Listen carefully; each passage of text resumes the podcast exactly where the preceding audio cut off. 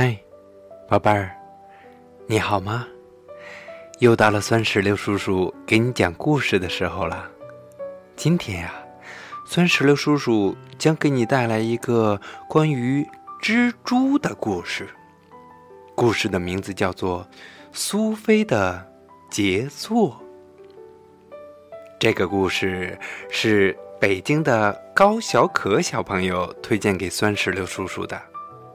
如果你也像他一样，有特别喜欢又觉得特别有意思的故事，也可以推荐给我，这样我们就可以和更多的小朋友一起分享啦。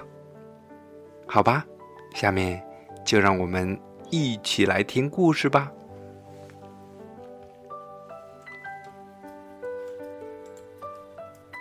苏菲是一只。小蜘蛛，但是它可不是一只普通的蜘蛛哦。它是一名艺术家，因为它能织出非常奇妙、非常漂亮的各式各样的网。他的朋友都称赞他，他的妈妈也以他为荣。大家都说，总有一天他会织出了不起的杰作的。苏菲和别的小蜘蛛一样，她渐渐的长大了，到了该独立生活的时候了。于是，他搬到了毕克曼出租的公寓里边儿。她一到了那里，就先观察四周的环境。他看见四周死气沉沉的绿墙，还有褪色的地毯，还有老旧的窗帘儿。这个地方真的很需要他帮忙。苏菲立刻开始工作起来。他首先要为这栋公寓的前厅织一副新的窗帘儿。他织了一天又一天，还把太阳洒下的金线也揉进了他的丝里边但是有一天，房东太太看到他，大声的嚷着：“哎呦，我的客厅不准有蜘蛛！”他拿起抹布就朝苏菲打去。苏菲知道不受欢迎的时候该怎么办。她赶快爬到墙的另一边，上了楼梯。她爬进了船长的衣橱里边。她安顿好以后，望望四周，只看到一片灰色。嗯，灰衬衫，嗯，灰长裤，还有灰毛衣。苏菲想，这位船长需要一套新衣服，嗯，明亮一点的，蓝色就好，就像天空的颜色。他耐心的织啊织啊，他织了一只袖子，又织了一个领子。但是有一天，船长碰巧看见苏菲在工作。他尖叫了一声：“嗯，蜘蛛！”船长爬过窗台，爬到了屋顶上。苏菲可不愿意有人为了他从屋顶上摔下去，于是他匆匆忙忙的离开了衣橱，穿过走廊，他爬进了厨师的拖鞋里。厨师的拖鞋又脏又破又臭，苏菲想：“ 我得先休息一下，然后帮厨师织一双新拖鞋吧。”苏菲刚挤进拖鞋的前端，就立刻被甩到了地板上。嗯，是地震吗？不是。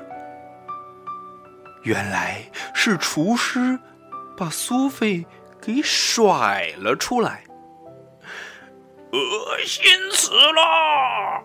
厨师气呼呼的大骂：“你这只丑八怪，臭蜘蛛！”苏菲听到他叫自己丑八怪，他好伤心呢。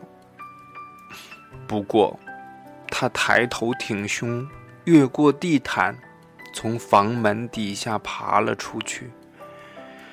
他经过漫长的旅途，好不容易克服了陡峭的阶梯，爬进了三楼的一个年轻女人的房间里。苏菲已经疲惫不堪了，于是，她就爬进了那个装毛线的篮子里。睡着了。到这个时候，对于蜘蛛来说，已经过了很多年。苏菲老了，她剩下的力气只够为自己织一些小东西，比如有玫瑰图案的枕头套啊，还有八只保暖的袜子。不过，他大部分时间都在睡觉。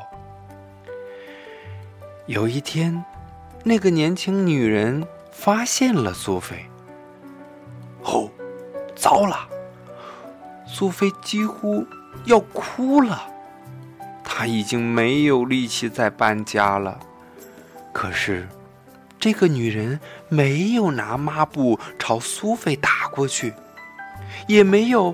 爬到屋顶上，还没有骂苏菲是个丑八怪，她只是微笑的看着苏菲。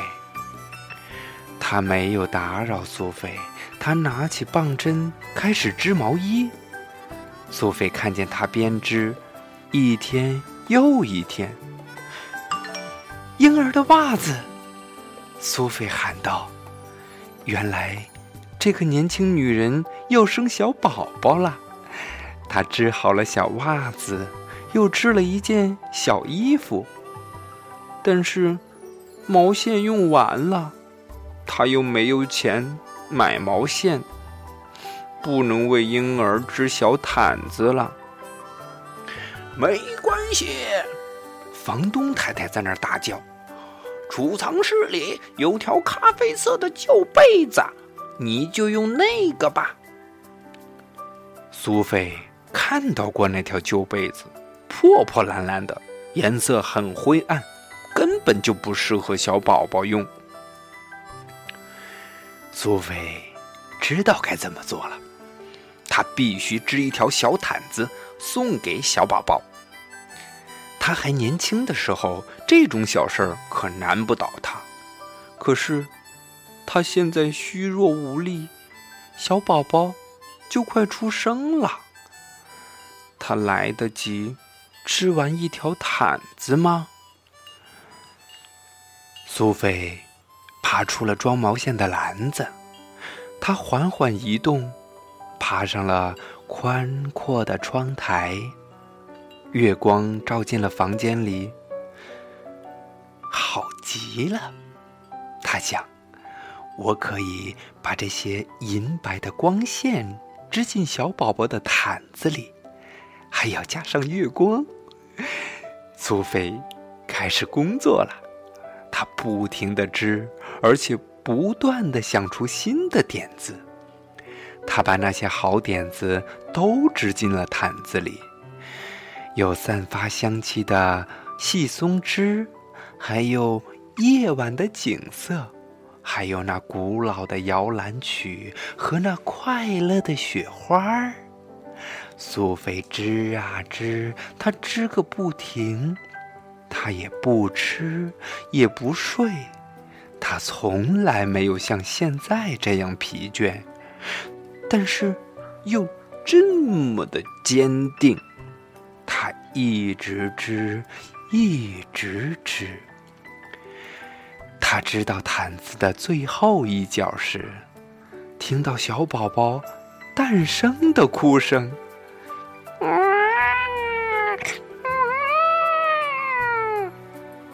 就在那一刻，在毯子的一角，苏菲把自己的心也织进了毯子里。那天晚上，那个年轻的女人正打算拿房东太太的旧被子给小婴儿盖时，突然，她注意到窗台上有东西。那是一条毯子。好柔软，好美丽呀！就好像是为王子准备的。他知道，这不是条普通的毯子。他满怀爱意和惊喜，把毯子盖在熟睡的宝宝身上。他入睡时，他的手。抚摸着一只小小的蜘蛛留在世上的最后一件作品——苏菲的杰作。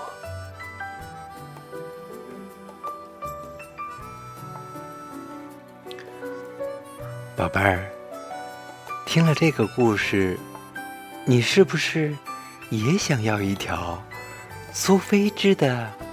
小毯子呀。